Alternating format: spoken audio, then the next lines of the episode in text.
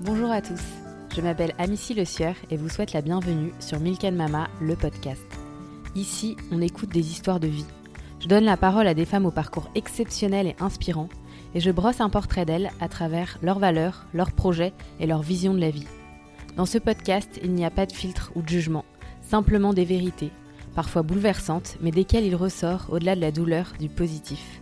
L'objectif est de partager ces belles histoires au plus grand nombre pour plus de tolérance et d'humanité. Bonne écoute. Cette maladie est là, maintenant tu, bah, tu, en prends note, quoi. tu écoutes ce qui se passe et tu, et tu changes. Ouais. Il se trouvait qu'à ce moment-là, donc 31 juillet, avril, mai, juin, juillet, oui c'est ça, trois mois et demi, ben, il n'y avait plus rien, quasi plus rien dans les os et la tumeur au poumon avait réduit en taille. Et en fait, euh, voilà, le cancer euh, et cette guérison qui est la mienne me dit que tout est possible, tout est toujours possible en fait. Et, à partir du moment où tu y crois, euh, bah, ça s'aligne. voilà, c'est. Et donc oui, ma vie a changé. Je vis quelque chose de, merveilleux.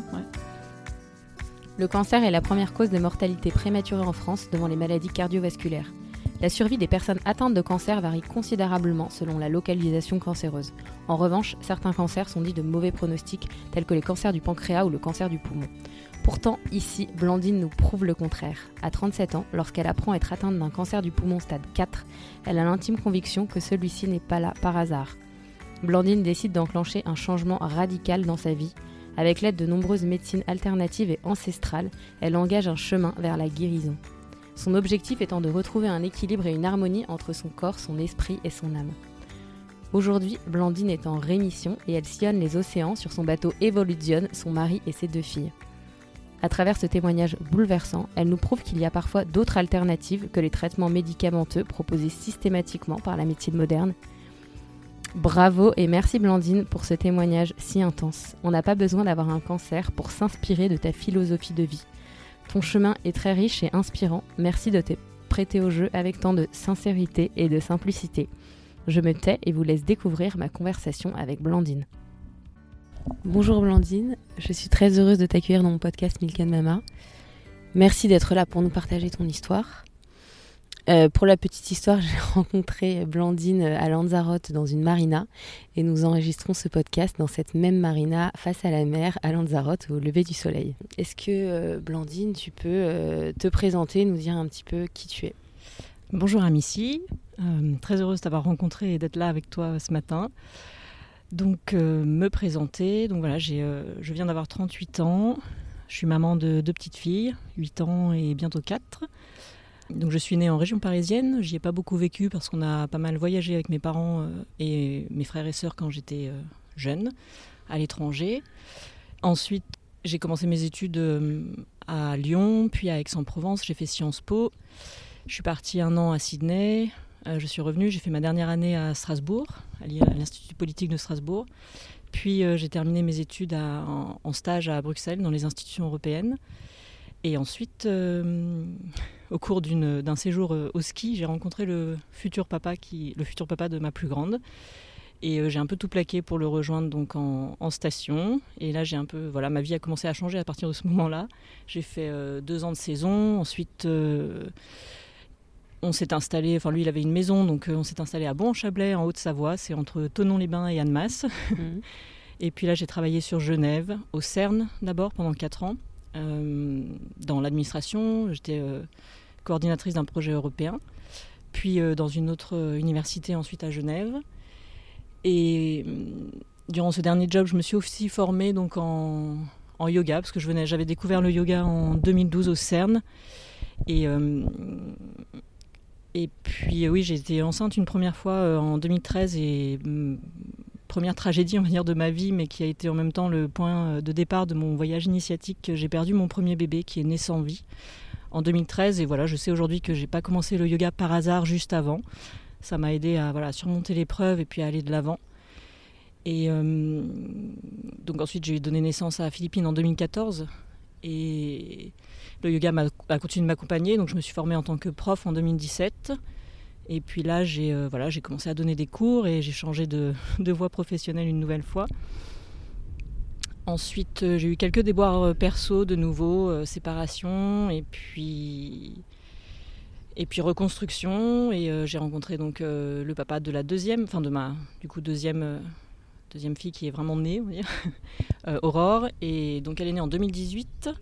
À ce moment-là, donc j'étais prof de yoga et, enfin oui, 2019, euh, 2020, euh, c'est pareil. Je me suis levée un matin en me disant, j'ai toujours fait de la photo et en me disant, bah écoute, pourquoi pas, euh, pourquoi pas, pourquoi pas moi en fait, pourquoi je ne deviendrais pas photographe? J'aimais les photos de de nouveau-nés, de femmes enceintes, etc. Je faisais plutôt de la photo de paysage jusqu'à présent.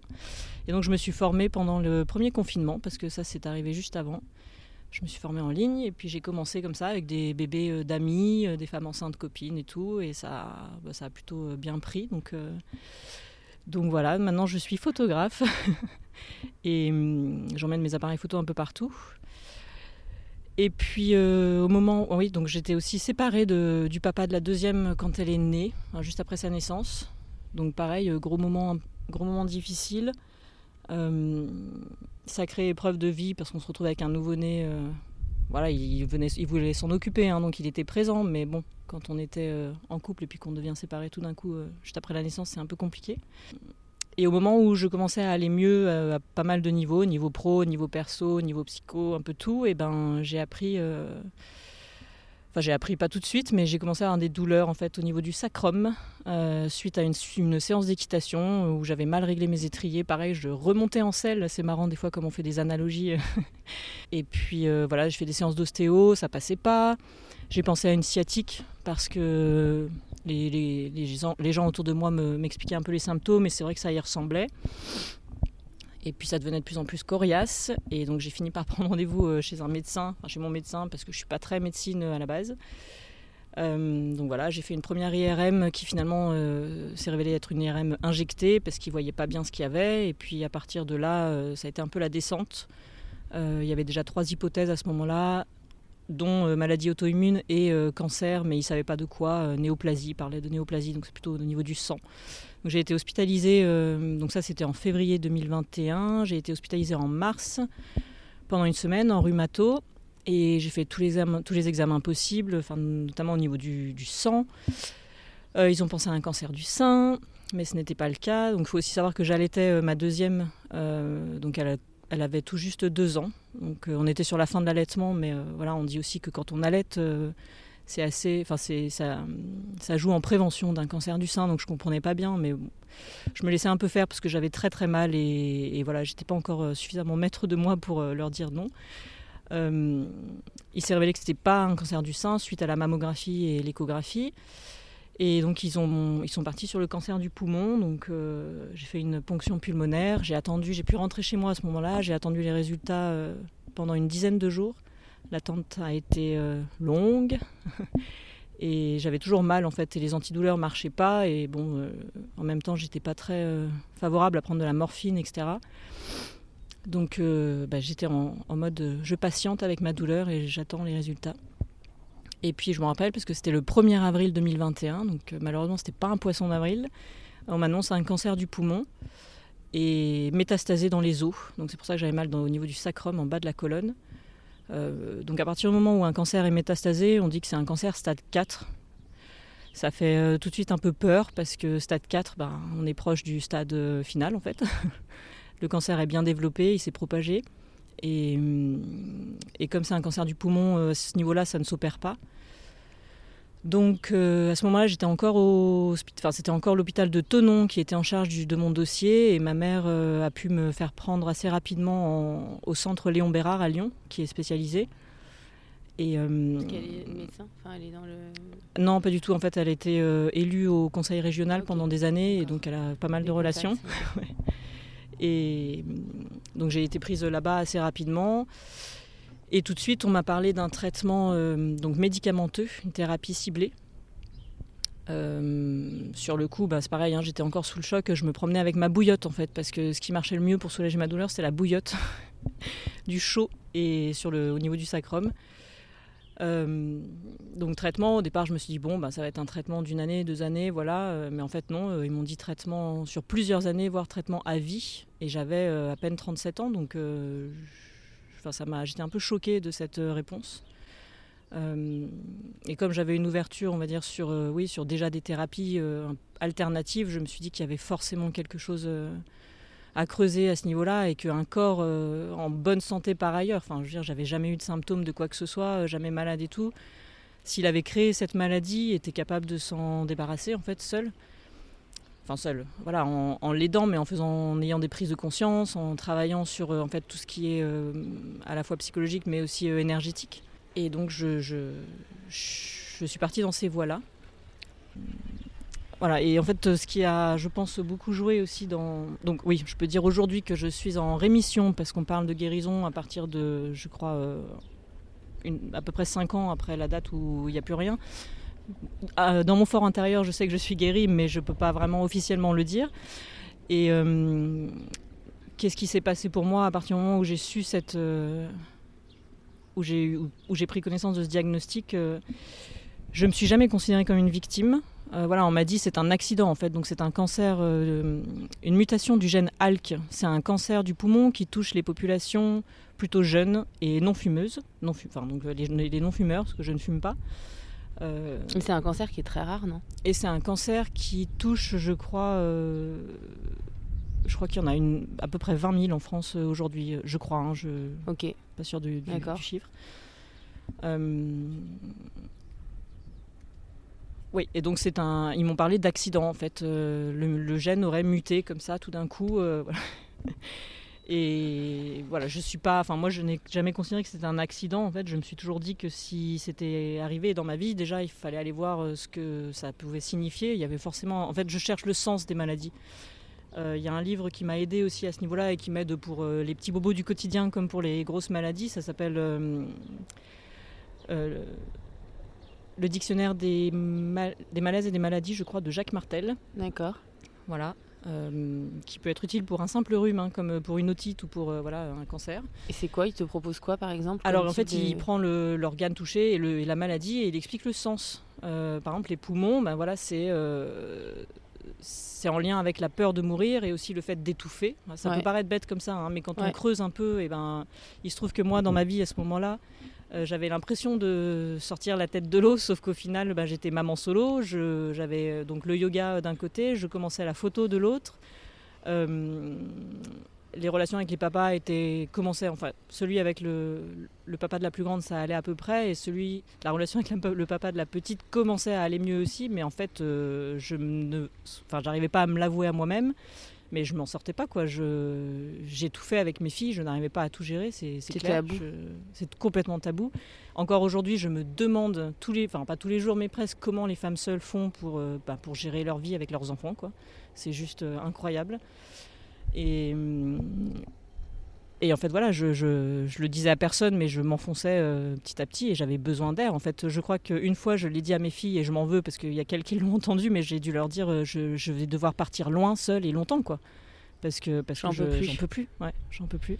Et c'est vachement intéressant cette histoire de livre, euh, surtout si c'est pour euh, tous les petits bobos du quotidien. Je pense que du coup, on devrait peut-être tous l'avoir. Complètement. Le jour, j'ai eu un torticolis. je suis allée euh, vérifier et effectivement, enfin, dans ce que je vivais. Juste pour donner un exemple de quelque chose de basique? Bah, c'est une situation en fait où tu es trop rigide par rapport à ce que tu vis. Et tu n'arrives pas soit à dire oui, soit à dire non. dans une en fait, tu n'arrives pas à prendre une direction et tu n'arrives pas à lâcher sur, bah, sur le, le, le, fait que ok, tout va bien se passer et, et lâche le contrôle en fait. quoi. Ça a l'air passionnant. Je donnerai la référence du livre. Euh, mais c'est un truc, un livre récent ou c'est euh euh, Non, il, est, il y a une nouvelle. Moi, j'ai la nouvelle édition qui date de peut-être il y a quelques années, mais non, non, ça fait un moment. Et c'est aussi lui qui, qui, comment, enfin, c'est lui aussi qui est à l'origine des, des, bonhommes allumettes. Je sais pas si tu non, connais. Je, je connais pas. ça, c'est une, c'est une, comment dire, c'est une façon en fait de te défaire des, de liens énergétiques avec des personnes qui sont enfin, voilà, toxiques ou, ou, avec qui tu as des, pro, des problèmes, des, euh, où tu as besoin de lâcher, pareil. Euh, donc en fait, tu dessines un bonhomme et tu fais un cercle autour, tu relis. Euh, donc tu dis, il y en a un, c'est toi, et l'autre, c'est la personne en question, et tu relis en fait chaque chakra par un trait entre toi et l'autre tu fais un grand cercle avec des rayons comme un soleil en fait pour montrer que tu vibres, enfin voilà, que tu, tu rayonnes. Toi, ta vie va bien et que la sienne va bien, mais qu'entre vous deux, ensuite tu prends des ciseaux et tu découpes. C'est symbolique, mais euh, c'est efficace quoi. C'est efficace. Parce que tu te mets en connexion avec la personne à ce moment-là et tu coupes les liens, euh, les liens toxiques, quoi, les liens qui ne vont pas quoi. Hyper intéressant. Tu peux, faire, euh, tu peux même le faire avec une situation concrète. voilà, si tu as une peur de quelque chose, tu peux représenter cette peur et, et la découper. Génial. pour en revenir à, ton histoire, est-ce que déjà tu peux nous donner pour toi une définition du cancer? C'est quoi le cancer exactement? Et, après nous expliquer vraiment le tien.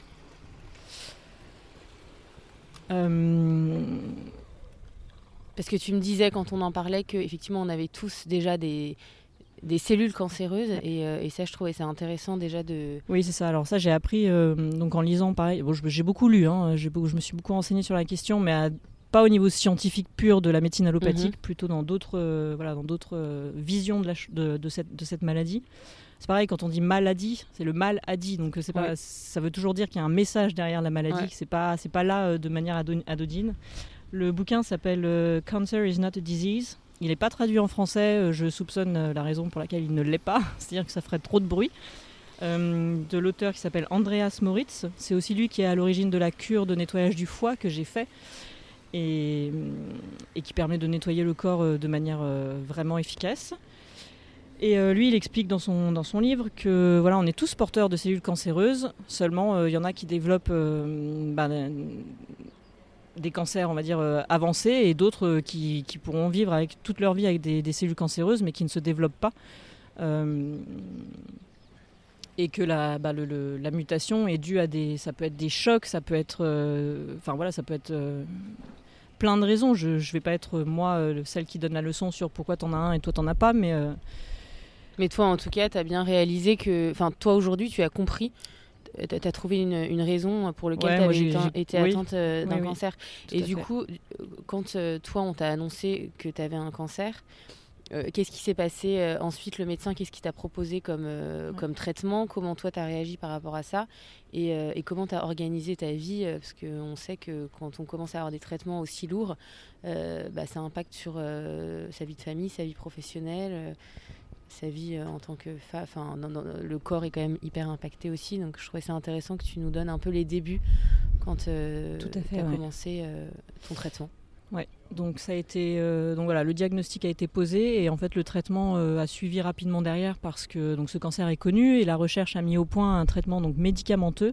C'est des gélules qu'on prend matin et soir. Donc celui qu'on m'a proposé s'appelle Alesensa c'est la molécule alectinib. Et donc, c'est des gélules. Euh, ça a des effets secondaires, mine de rien. Hein. donc, euh, tout d'un coup, on peut se sentir bien et puis tout d'un coup avoir des douleurs musculaires. On ne sait pas d'où ça sort, mais en fait, si, on sait très bien. C'était très photosensibilisant aussi. Et on m'avait surtout dit qu'en 2-3 jours, euh, ça, ça atténuerait les douleurs. Sauf que ça n'a pas été le cas me concernant.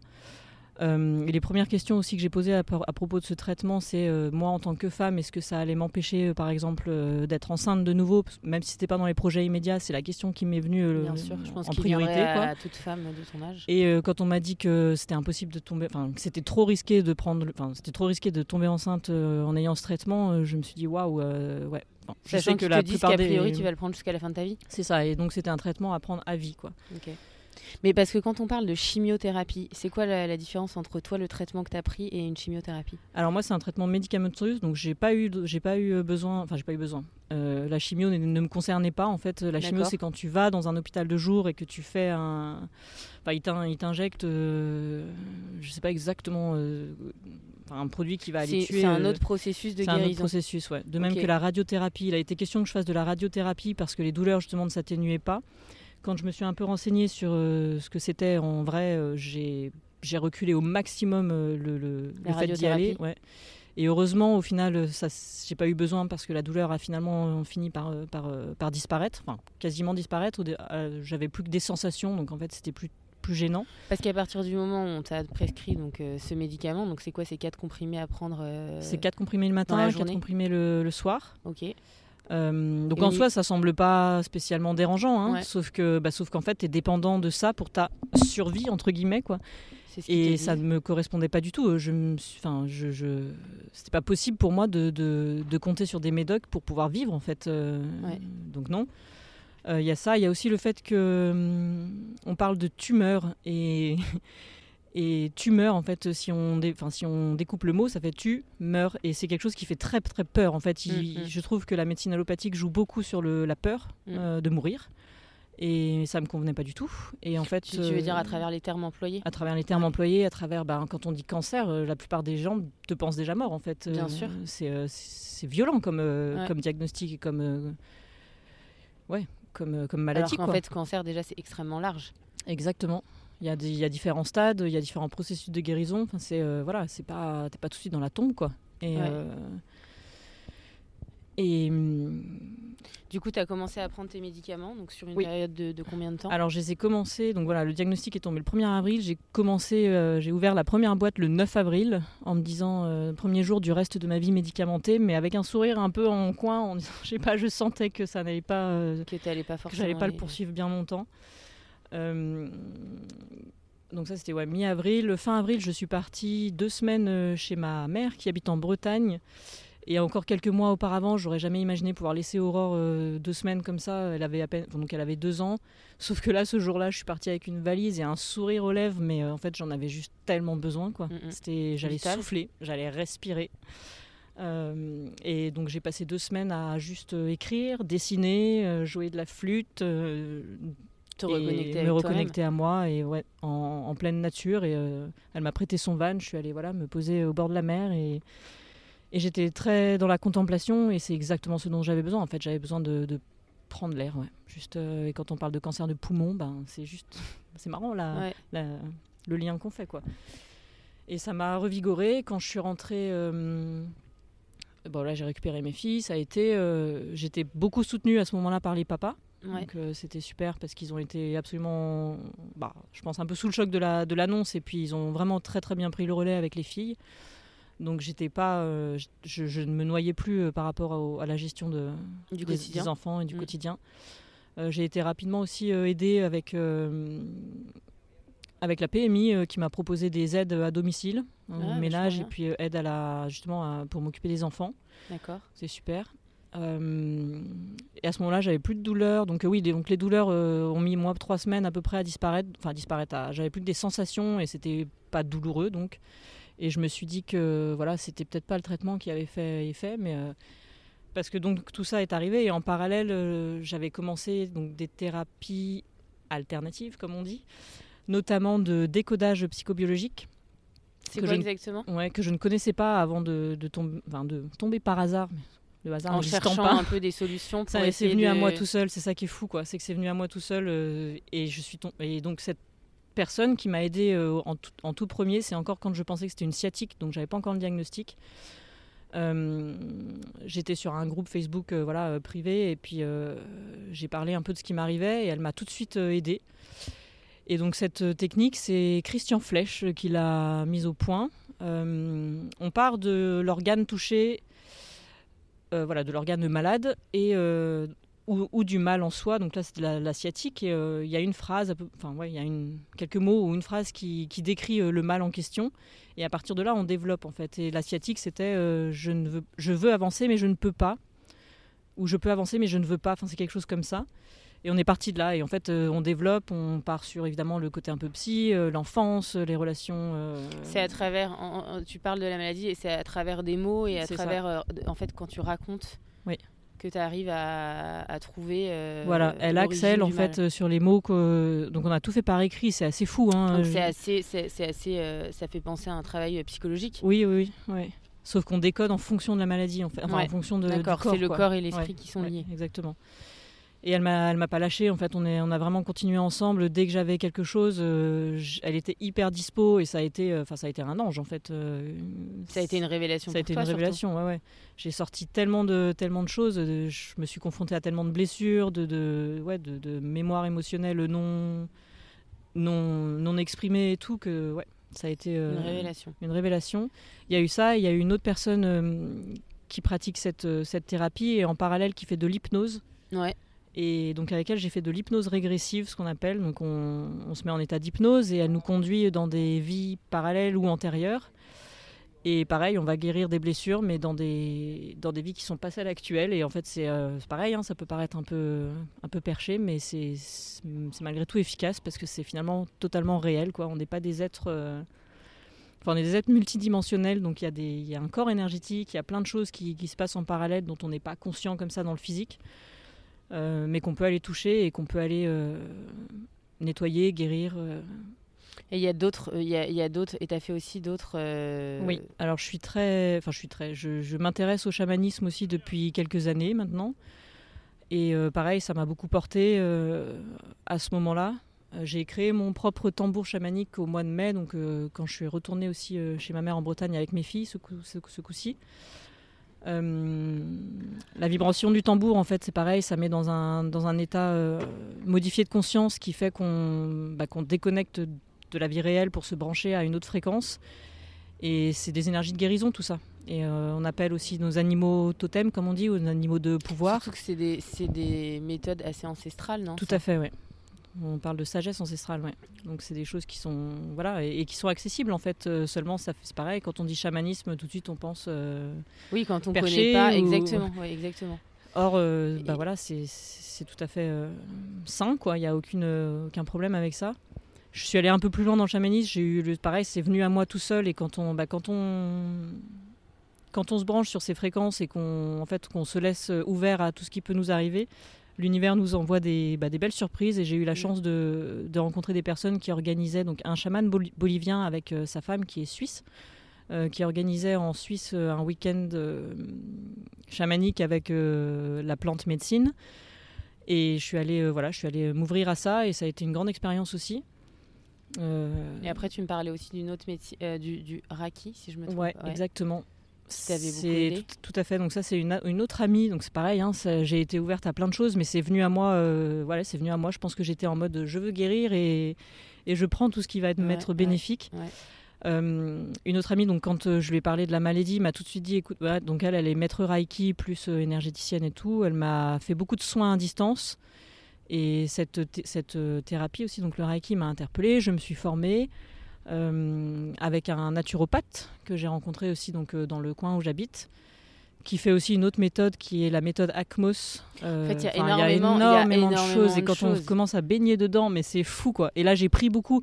Alors, on pourrait dire, mais j'ai enchaîné, enchaîné, enchaîné, et finalement, mais t'as pas le temps d'intégrer quelque chose pour repartir sur autre chose. Mais en fait, si aujourd'hui, ça va très très vite, la guérison peut être quasi instantanée. Enfin, moi, c'est arrivé hyper vite. J'ai eu ce diagnostic 1er avril. Euh, donc j'ai arrêté le traitement le 14 août officiellement. Donc avril, mai, juin, juillet, août. Donc pendant 4 mois, tu as pris les médicaments. 3 mois et demi, ouais. 3 mois et demi. Ensuite, oui, parce qu'entre 31 juillet et 14 août, tu avais déjà commencé ces médecines alternatives Oui. Ok. Et au bout de 3 mois et demi, du coup, tu es retourné voir ton médecin. Et qu'est-ce qui s'est passé à ce moment-là? Alors en fait, donc fin juillet, j'ai fait ton un oncologue. Tout à fait, ouais. Fin juillet, donc il avait prescrit un TEP scan. Euh, donc là, c'est un, un, examen où on injecte un produit faiblement radioactif pour vraiment voir euh, où sont les, les, cellules cancéreuses. Il se trouvait qu'à ce moment-là, donc 31 juillet, avril, mai, juin, juillet, oui, c'est ça, trois mois et demi, ben, il n'y avait plus rien, quasi plus rien dans les os et la tumeur au poumon avait réduit en taille. Je me suis dit, tiens, il se passe un truc. Euh, mais à ce moment-là, tu pouvais pas savoir si c'était lié aux médicaments que tu prenais ça. ou euh, à toi le chemin que tu avais voilà, entre. J'avais encore pas suffisamment confiance, euh, une totale confiance en mon auto-pouvoir de guérison en fait pour me dire ok, je voilà, c'est fini, j'arrête tout, tout ça. Sauf que bon, j'étais quand même. T'en as parlé au médecin du coup ce que, de ce que tu avais entrepris ou pas du tout? Alors pas vraiment parce que je l'ai senti euh, assez réfractaire à toutes ces autres possibilités de guérison. Ouais comme beaucoup de, médecins euh, finalement. Enfin, c'est un peu, c'est un peu triste, mais moi c'est un peu l'image que j'en ai. Oui, oui. Et quand je suis retournée le voir, donc là c'était 31 juillet ce PET scan, j'ai eu les résultats. Euh, j'étais encore en vacances, je suis rentrée chez moi le 14 août et en fait là ça a été, comme je te disais, ça a été physique. En fait, euh, mon corps n'a juste pas pu prendre ces, ces médicaments, j'ai pas pu ouvrir, j'ai plus pu ouvrir la boîte. Euh, je les ai mis dans un coin et, et je les ai plus jamais retouchés. Donc tu avais vraiment confiance en, ton pouvoir de guérison euh, sans les médicaments. Je me suis dit ça, ouais. Et surtout qu'en plus avant, euh, donc avec le Reiki et tout ça, je, je faisais en sorte, enfin je donnais de l'énergie à ces médocs pour, en fait je leur demandais de ne pas, de ne pas me faire plus de mal, enfin de, comment dire, de limiter au maximum les effets secondaires. C'est-à-dire que je leur demandais de, de faire que ce qu'ils étaient censés faire, c'est-à-dire aller vers le, la tumeur et, et, et, faire en sorte qu'elle ne prolifère pas, mais je, je, faisais en sorte que ça n'aille pas plus loin en fait. Et euh, donc je pense que ça a aidé aussi au fait que j'ai eu très peu d'effets secondaires. Et donc du coup à ce moment-là tu arrêtes euh, les médicaments. Voilà. Et là, qu'est-ce qui se passe pendant, pendant les quelques mois qui ont suivi? Donc 14 août, j'arrête. Donc j'ai dû le revoir juillet, août, septembre. J'ai dû le revoir en octobre une première fois. Donc deux Suite- mois après. Ouais, deux mois après, suite à des nouveaux examens. Donc je suis arrivée vers lui avec. euh, c'était pas un PET scan ce coup-là, c'était un scanner où j'alterne parce que sinon c'est quand même un petit peu euh, agressif pour le corps, mine de rien, tout ça, ça. c'est toi qui décides ou c'est le médecin? Non, c'est le médecin, mais moi je lui ai dit que je voulais faire les choses les moins. Ouais, ouais. Voilà. Puis lui, de, toute façon, sait qu'il faut pas faire des PET scans tous les trois mois, c'est juste euh, on t'injecte un truc mauvais pour la radioactif santé. quand même, donc euh, ouais, c'est pas bon. Je retourne le voir et à ce moment-là, je n'ai pas osé lui dire que j'avais arrêté les médicaments. Ouais. Et lui, au niveau des résultats, il pense. Il, qu'est-ce qu'il Il ça m'a dit, était- il a noté sur sa fiche euh, très bonne réponse au, au traitement, quoi. Et il y avait vraiment. euh, la, tumeur avait vraiment euh, réduite. Ouais. Et donc lui il était convaincu que c'était dû euh, aux ouais. médicaments. Ouais. Et, et à ce moment-là, toi, tu t'es. J'imagine que du coup, ça t'a donné la conviction que tu pouvais guérir Mm. de oui, toi-même. je... bah oui, oui, c'est ça, ouais. Ouais. Et après, à quel moment tu lui as annoncé Donc trois mois plus tard, je euh, refais des examens qui montrent que bah, c'était de nouveau un PET scan, je crois, euh, plus rien dans les os. Et de Donc ça, nouveau, c'était combien, c'était combien de temps exactement après l'annonce de la maladie? Alors avril, mai, juin, juillet, septembre, octobre. Donc c'est attends, euh, 8 mois? Oui c'est ça, à Ok, peu près huit huit mois. ouais. après l'annonce de la Ouais. maladie. Euh, tumeur encore réduite et, et en fait euh, bah, inactive quoi. Donc euh, vu que les, les, les métastases étaient bah, inexistantes, on les, on les aurait pas, euh, on les aurait pas détectées. Euh, je lui pose la question de dire mais non. Donc là je me dis il faut, enfin j'y vais, j'y vais en, en mode que les confiance médicaments. et il faut vraiment que je lui avoue quoi. Je vais voir sa réaction, je vais voir ce qu'il me dit. En fait il Et puis j'imagine que le chemin que tu avais entrepris t'avait donné plus confiance en toi, donc t'as Ouais. peut-être. Mais para- paradoxalement, c'est-à-dire que j'avais confiance en moi, mais face à cette autorité Médicale. j'ai un peu perdu mes moyens. J'avais encore euh, du mal. J'ai passé la la plupart de la consultation. Enfin, je lui ai dit qu'à la fin de la consultation, quoi. T'osais pas lui dire. J'avais du mal à. Parce que t'avais peur de quoi? C'est ça le, tru- le truc qui est dingue, c'est j'avais peur de quoi? Et ben, j'avais peur qu'ils me disent en gros que j'étais folle, quoi. Ouais. Oui, et du coup, qu'ils remettent en cause euh, Hmm. tout et que peut-être que. Ah oui, et j'avais peur aussi qu'ils me disent, ben, vous vous débrouillez maintenant. euh, Ouais, je ouais, vous- je te vous- suivent plus. je- Qu'ils me suivent plus, ouais. Et pour le coup, il a été pro, et je reconnais qu'à ce moment-là, euh, je, je- voilà, j'ai- trouvé quand même son attitude euh, correcte. Et Ouais. il a dit, bah, dans ce cas-là, euh, si vous avez arrêté votre traitement, il faut continuer le suivi et continuer le contrôle, quoi. Parce que, ah oui, ce qui, ce qui l'inquiétait beaucoup, c'est que c'est un cancer qui a tendance à migrer dans le cerveau. Euh, donc là, j'ai commencé les IRM cérébrales pour voir s'il y avait euh, quelque chose dans le cerveau. Il se trouve que euh, il détecte des minuscules choses qui, euh, en temps normal, n'auraient alerté personne. Sauf que là, voilà, je dois faire des contrôles parce qu'il y a si, euh, contrôle suivant, il y est plus, mais il y a un autre Ouais. petit truc. Bon, voilà, c'est rien. Oui, oui, oui. C'est comme dans tout dans la vie, quand tu ça. cherches, tu trouves forcément Exactement. des choses. ouais. Donc voilà. Et Euh, enfin, du coup, c'est quand même assez incroyable parce qu'il avait quand même la, la preuve devant les yeux que, euh, que finalement, euh, Mm. bah, on pouvait, c'était une, euh, enfin, que c'était une alternative de, ouais, tout à fait. ouais. de faire réduire une tumeur bah, sans médicaments et Mm. via des médecines alternatives. Enfin, Alors voilà. lui est, est dans l'équipe de recherche du médicament que je prenais. Ouais, bah justement, c'est une des questions que, que je trouvais assez intéressante. Tu me, tu me disais lors de notre conversation hier que la, la boîte de médicaments euh, coûtait 4000 euros. Tu t'en es rendu compte en allant à la pharmacie. Mm. C'est évidemment pris en charge par la sécurité sociale. Donc ça veut dire que ça coûte 4000 euros par mois. Oui. Donc moi, j'ai trouvé ça euh, assez, euh, voilà, assez délirant. Euh, je me suis un petit peu renseignée. Donc j'ai vu que l'oncologie est le premier marché mondial de l'industrie pharmaceutique avec une croissance de près de 15%. En 2025, la vente de médicaments anticancéreux pourrait atteindre près de 270 milliards de dollars. Donc effectivement, il y a beaucoup d'argent à se faire euh, dans ce secteur-là. Et euh, quel est ton avis sur le sujet? Euh, Parce que tu me disais du coup que ce médecin, cet oncologue, c'est quand même assez paradoxal. Ça devrait, pour moi, déontologiquement, ça devrait être complètement interdit à développer le médicament qui te donnait. Donc Oui. forcément, enfin. Il a forcément des parts dans la société, Mm. Il a forcément, euh, il gagne forcément. Bah voilà, pas, on hein, se pose après, c'est ça, on se pose des pose questions. des- je des lui ai pas moi-même posé la question, je pourrais hein, éventuellement la prochaine fois creuser un petit peu euh, près de lui. qu'il pourrait effectivement avoir un, un intérêt. euh, les méde- enfin, Bah oui. Bah, bah, C'est- un peu pas- malheureux, mais c'est un, euh, autre un sujet, un mais, autre mais sujet, je trouvais ça quand même intéressant de, de l'aborder. voilà. Et en fait, ce que je, ce dont je te parlais aussi, c'est qu'il m'a donné les coordonnées d'une association de cancéreux du donc euh, du gène du cancer ALK positif que j'ai contacté et euh, j'ai trouvé ça comment dire. Ce qui, leur importait et ce qui est important pour eux, c'est en fait euh, de, de faire en sorte que la recherche poursuive bah, justement la recherche, que donc les équipes de recherche mettent au point des nouveaux médicaments parce que quand tu prends ces médocs, évidemment, au bout d'un moment, le corps s'habitue, donc il y a une accoutumance et il devient moins efficace. En fait, donc, comme je disais, c'est un médicament qui ne guérit pas le cancer. Donc, c'était ça aussi leur truc, c'est que tu prends ça à vie parce qu'en fait, ça ne te guérit pas. Ça empêche, soi-disant, la prolifération des, cellules cancéreuses. Donc, tu t'en arrêtes là où tu en es. Point. Quoi. Ça va pas plus loin. Euh, sauf qu'au bout d'un moment, ton corps s'habitue. Et alors le médoc n'est plus efficace et donc il faut, trouver, euh, un autre médicament qui aura les mêmes propriétés mais qui sera pas tout à fait le même de façon à ce que ton corps se remette en mode euh, bah ok ça n'ira pas plus loin quoi. Et, voilà et donc bah, l'association le but de l'association, c'est ça, c'est faire en sorte qu'ils puissent avoir d'autres médicaments une fois qu'ils ont arrêté leur. l'argent pour la recherche, donc finalement, c'est pour tous ces médecins qui font. et c'est surtout que leur but est, de continuer une vie médicamentée. Je trouvais ça dommage de se dire bah, qu'il n'y a pas d'autre possibilité que de, que de prendre des médicaments toute sa vie. C'est des personnes qui ont une, ouais, entre 30 et 40 ans, quoi. C'est particulier. Ouais, c'est particulier. Euh, le nombre de cancers chez la femme jeune aurait augmenté de 5 à 10 au, au cours des 20 dernières années. On parle de prédisposition génétique, particulièrement pour le cancer du sein, et d'alimentation. Enfin, on parle aussi maintenant beaucoup d'alimentation inadaptée, de sources de stress, et plus récemment de l'exposition excessive aux perturbateurs endocriniens. Cependant, à date, il semblerait que tout n'ait pas été scientifiquement prouvé. Euh, est-ce que tu as un avis sur le sujet?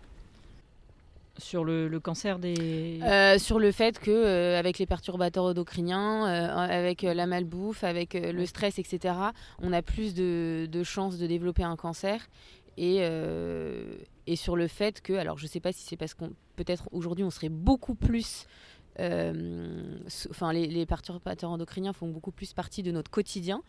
Peut-être le stress est, est, plus important que à une autre époque. Mm. Et ce serait la raison pour laquelle euh, les femmes, euh, les, les, les, cancers arrivent aux femmes de plus en plus jeunes. Et surtout, euh, c'est une autre question, le, les prédispositions génétiques, tu en penses quoi par rapport au cancer du sein, par exemple? Alors ça, je n'ai pas tellement d'avis sur la question, j'en sais trop rien. Je vois pas pourquoi il y aura des prédispositions génétiques, mais là c'est pareil, je m'avance sur une question, je j'ai pas, de données scientifiques particulières et je veux pas voilà, donner de leçons sur quoi que ce soit. Euh, euh, pour moi, voilà, comme je disais, hein, la maladie est un messager en fait, et j'ai jamais euh, traité ce cancer comme un comme quelque chose que j'allais devoir combattre, que j'allais devoir partir en guerre contre le cancer. Ça, c'est tout des trucs qui me, qui me dépassent. En fait, pour moi, c'est non, j'ai été malade, mon corps m'a m'a dit stop.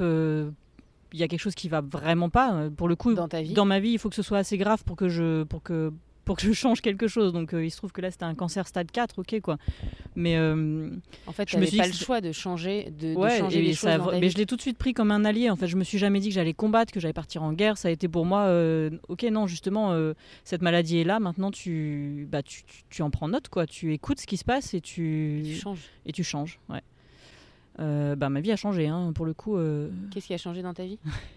Je, je suis de nouveau en couple avec le papa d'Aurore, on s'est retrouvés et puis on a rapidement parlé d'un projet qui est juste merveilleux, euh, c'était de partir en bateau en famille. Euh, on avait tous les deux eu cette expérience euh, sur courte durée, on va dire quelques années auparavant. Et, et moi j'ai toujours eu envie, enfin ça a toujours fait partie de mes rêves de, de voyager en famille. Euh, sauf que là, au stade où j'en étais de mère séparée, mère solo, euh, je me suis juste dit que c'était impossible et que bon ben j'allais faire euh, sans quoi. Et en fait, voilà, le cancer et cette guérison qui est la mienne me dit que tout est possible, tout est toujours possible en fait. Et, hum, et à partir du moment où tu veux, où tu y crois, euh, bah, ça s'aligne. voilà. C'est euh, donc là, je suis à Lanzarote, à Marina, et malgré le fait que je suis séparée du papa de la plus grande, on a réussi à trouver des compromis qui font que elle vient sur le bateau. Bah, un mois par-ci, un mois par-là, je lui fais louper un petit peu l'école. Et, puis je reviens avec elle en métropole, quelques temps aussi. Et voilà, c'est, euh, je pars pas sur une longue durée sans revenir, mais c'est les compromis que j'ai trouvés et j'en suis très contente euh, malgré tout. quoi. Et donc oui, ma vie a changé, on vit, euh, je vis quelque chose de, merveilleux. Ouais. Et qu'est-ce qui a changé dans ton rapport au corps? Et alors voilà, donc mon rapport au corps, je... Bah, je, sais qu'en fait, à partir du moment où j'ai un mot, c'est comme je disais, j'ai eu un torticolis il y a quelques jours, alors que je suis dans un environnement magnifique, tout ça. Sauf que oui, dans ma relation de couple, parfois, bah, c'est pas toujours idyllique. Hein. Euh, on a beau être sur un bateau et tout, euh, il se passe des petites choses euh, pas toujours réjouissantes non plus. La vie sur un bateau peut être très fatigante. Voilà. Et, on a eu quelques petits, voilà, petits conflits, tout ça. Et bah, moi, ça c'est revenu au niveau du coup. Donc j'ai compris en fait ce qui se passait. Et je suis allée, bah, j'en ai parlé. J'ai fait un petit soin énergétique avec une amie, tout ça. Et pareil, je toussais, le, la tousse et chakra de la gorge. Il y a quelque chose qui veut pas sortir, qui reste coincé. Bah, j'ai réussi à l'exprimer. Et deux jours après, je ne tousse plus. quoi. C'est. il faut y croire en fait. il faut y croire que. Tout a un sens. Tout a un sens, ouais un sens. Et, et j'ai, voilà, je vais pas aller en pharmacie acheter un sirop pour la toux parce que ça va faire quoi? Ça va calmer le symptôme sur le moment, euh, tout en me donnant des, trucs chimiques qui sont pas bons. Et puis au final, la cause ne sera pas. J'aurais pas adressé la cause, quoi. Je serais pas allé voir ce qui se passait de manière. Euh, sur le fond, en profondeur. Donc euh, finalement, ça n'aura pas guéri, quoi. Ça va revenir. C'est hyper intéressant. Et par rapport à l'alimentation? Et par rapport à l'alimentation, donc bon, c'est vrai que j'ai une une alimentation, on va dire, plutôt saine depuis que je me suis. Euh, que, je, fais du yoga tout simplement parce que quand on commence à prendre soin de son corps au niveau, euh, ben, ne serait-ce que postural, etc., on se dit ben voilà que qu'on peut plus lui donner euh, des choses pas bonnes à ingérer parce que de toute façon, enfin ça, posera problème à un moment ou à un autre. donc oui, je pense que ça, l'alimentation, il y en a qui guérissent des cancers en changeant totalement leur, alimentation, mais c'est aussi parce qu'ils changent leur mode de vie tout simplement. Quand tu, à partir du moment où tu changes ton alimentation, bah forcément tu fais attention à ton corps, donc forcément tu fais attention à, bah oui, à, ta vie quoi. Et c'est, enfin, c'est quelque chose de physique la nourriture, mais euh, mais ça va au-delà du simple aspect euh, du simple aspect physique. C'est tout un état d'esprit en fait. Tu te mets dans, dans quelque chose de, de sain. Euh, et forcément, ton esprit va avec, quoi. On parle de. Alors, toi, ton cancer, donc finalement, c'était il y a deux ans? Ou un peu moins? Avril 2021, ouais. Oui, donc oui, oui. Moins de deux ans? Ouais, Moins de deux ans, entre un an et demi et deux ans? On parle de guérison lorsque plus aucun signe de la maladie n'est détecté à l'issue d'une période de cinq ans. Qu'en est-il pour toi aujourd'hui? Alors aujourd'hui, le dernier scanner et la dernière IRM cérébrale euh, montre que la, donc la, la tumeur pardon, est toujours visible, mais il n'y a absolument plus d'activité métabolique. Donc en fait, euh, aujourd'hui, il parle de rémission. Et quand je lui ai demandé euh, si j'étais guérie, il m'a dit non, il n'y a pas assez de recul pour parler de guérison. Il m'a demandé si j'allais pas reprendre le traitement aussi. Mais et donc voilà, je parle de rémission parce que je peux pas on va dire que dans les clous scientifiques, la guérison, c'est à partir de certaines années. Donc euh, pour l'instant, je suis en rémission, ça me va très bien. Je, sais que je suis guérie, donc il n'y a pas de souci. Mais euh, Toi, pour toi, tu es guérie ouais, Cette tumeur, elle va jamais. Après, est-ce que tu peux te dire comme elle est, elle est là Mais comme, comme tu le disais tout à l'heure, peut-être qu'en fait, elle est là chez un. On a tous plus ou moins, mm. on a tous des, cellules cancéreuses et on a peut-être, on est peut-être nombreux à avoir aussi des, petites tumeurs, mais qui, se, qui ne se développent pas. Mais tu penses qu'elle peut se redévelopper à un moment euh, pas plus que n'importe qui? C'est ça, et puis oui, euh, c'est possible. Je ne suis pas à l'abri d'une rechute ou, même d'un cancer différent, peut-être. Euh, peut-être qu'à un, un, autre moment de ma vie, j'aurai un autre message qui me parviendra et qui sera à, approfondir. Euh, je pense qu'on est en perpétuel apprentissage. Hein, ce que je dis des fois à des, amis, en fait, c'est jamais fini. Le travail, il est, il est continu et.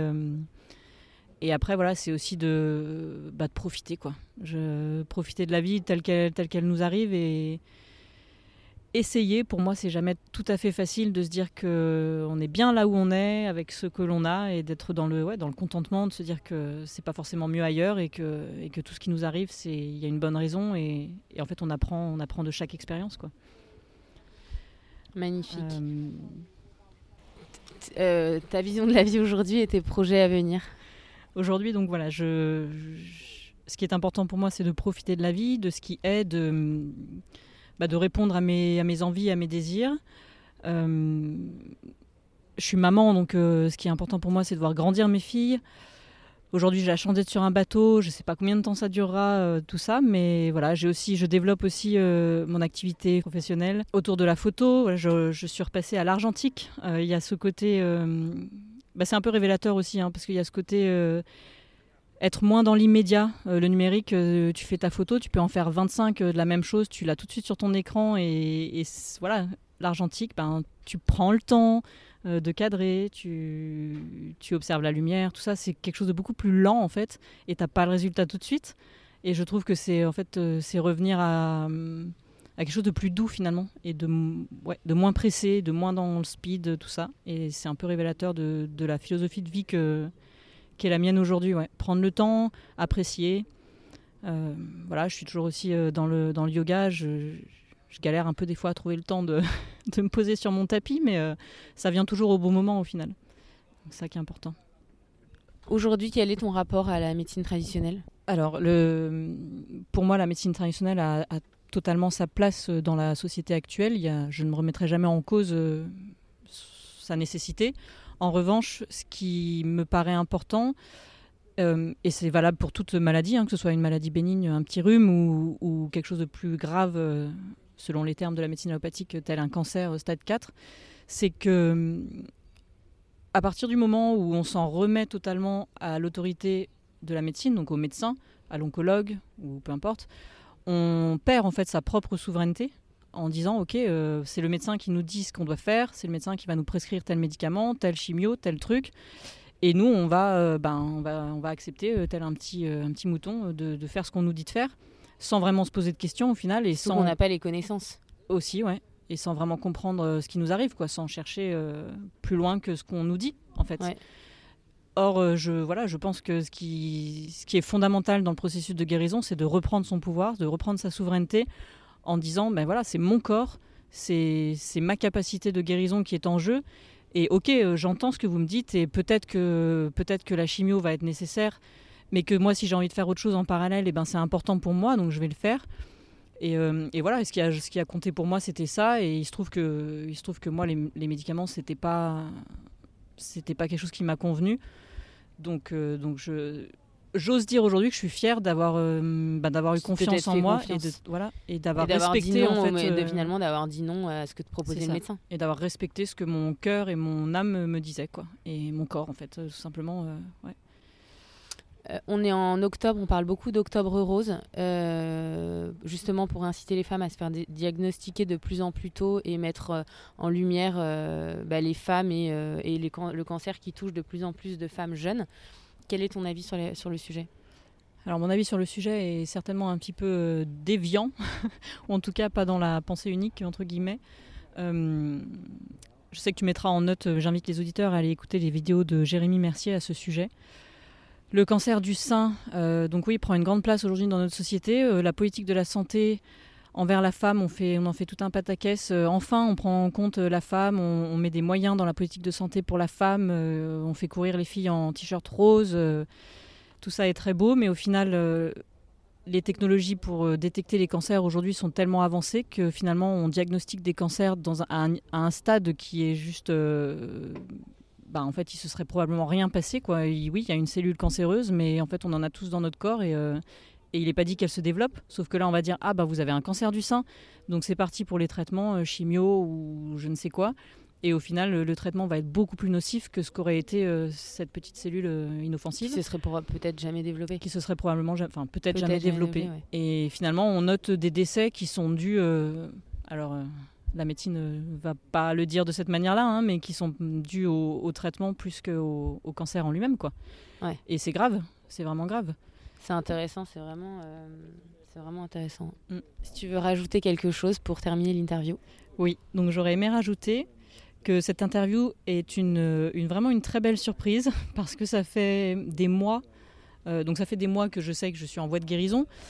Et ce, ce, ce, pardon, ce projet bateau était aussi pour moi l'occasion de d'être en espèce de gestation. J'aurais, en fait, j'ai toujours, enfin, euh, j'ai toujours depuis quelques mois, donc je souhaite faire quelque chose de cette expérience que j'ai vécue. Euh, mais je ne trouvais pas, enfin, j'ai pas eu encore le l'idée de comment en fait ça va ressortir. Est-ce que ce sera par l'autoportrait parce que je développe un petit peu ça au niveau de la photo? Est-ce que ce sera par l'écriture parce que j'ai toujours aimé écrire? Ou est-ce qu'un un, un, mix des deux ou quoi? Et c'est pas voilà, c'est pas été fluide jusqu'à maintenant. Et je tombe sur Amici qui me dit ah mais je fais des podcasts, je raconte l'histoire de femmes, tout ça. J'étais ah waouh mais en fait euh, c'est beau parce que j'ai demandé, j'ai demandé à trouver une solution et puis bah en fait euh, peut-être que ce sera le début d'une aventure. Euh, voilà, c'est chouette quoi. Et c'est venu à moi comme ça et je trouve ça, je trouve ça vraiment vraiment ouais, vraiment cool. Je me dis que pourquoi j'ai accepté cette interview, du coup, c'est que j'aimerais partager mon expérience, euh, non pas par ego du tout, mais juste pour justement montrer que c'est possible, que, voilà, que, que, la guérison d'un cancer peut être possible autrement que par la médecine allopathique. Et voilà, si ça peut donner des idées ou s'il y a des gens qui veulent euh, en savoir plus, ben voilà, euh, c'est dit quoi. C'est en fait, c'est une sorte de témoignage. Merci beaucoup Blandine pour ce beau témoignage. Euh, à la fin de chaque podcast, Milkan Mama, je parte sur une note beaucoup plus légère. Est-ce que tu peux nous donner ton petit déjeuner? Alors mon petit déjeuner c'est assez variable, j'ai pas vraiment de routine à ce niveau-là. Euh, hier Philippine a fait des crêpes, euh, la veille elle avait fait des pancakes, sinon j'aime bien les j'aime bien les, le muesli, euh, les fruits évidemment, puis il y a des fois je déjeune pas, puis ça dépend quoi. ok, il y a pas vraiment de routine. Ton parfum?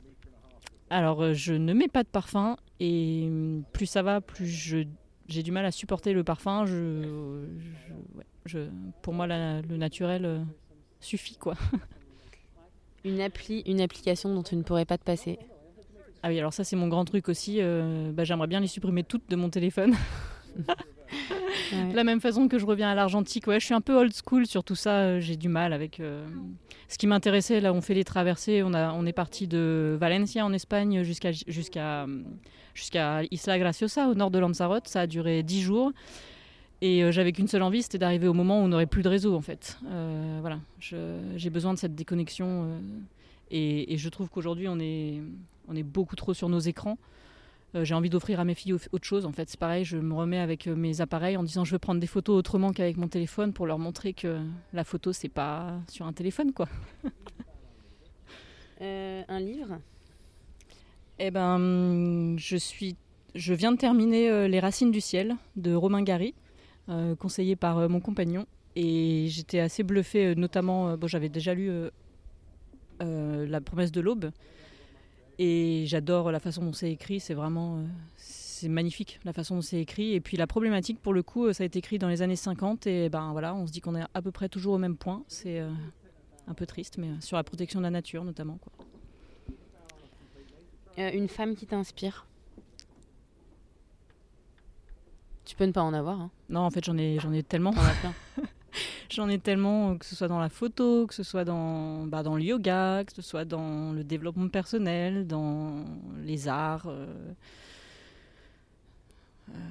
Tu peux pas en citer une J'ai du mal à en citer une là comme ça. C'est pas grave. Euh, bah, toutes ces femmes-là. Euh, ouais, toutes ces femmes-là, ouais. qui partagent tout, tout, ce qui t'intéresse. Ouais. Ta devise? Eh ben, Depuis quelques temps, je me dis que tout est juste. Tout est juste. Tout est juste. Tout ce qui arrive est juste au moment où ça arrive. Mm. Merci beaucoup Blandine pour ce magnifique témoignage. Merci à toi Missy. Merci infiniment pour votre écoute. Si le podcast vous a plu, n'hésitez surtout pas à en parler autour de vous, à vous abonner et à me mettre des étoiles ou des commentaires sur iTunes. Vous pouvez également me suivre ou me contacter sur Instagram. À très vite.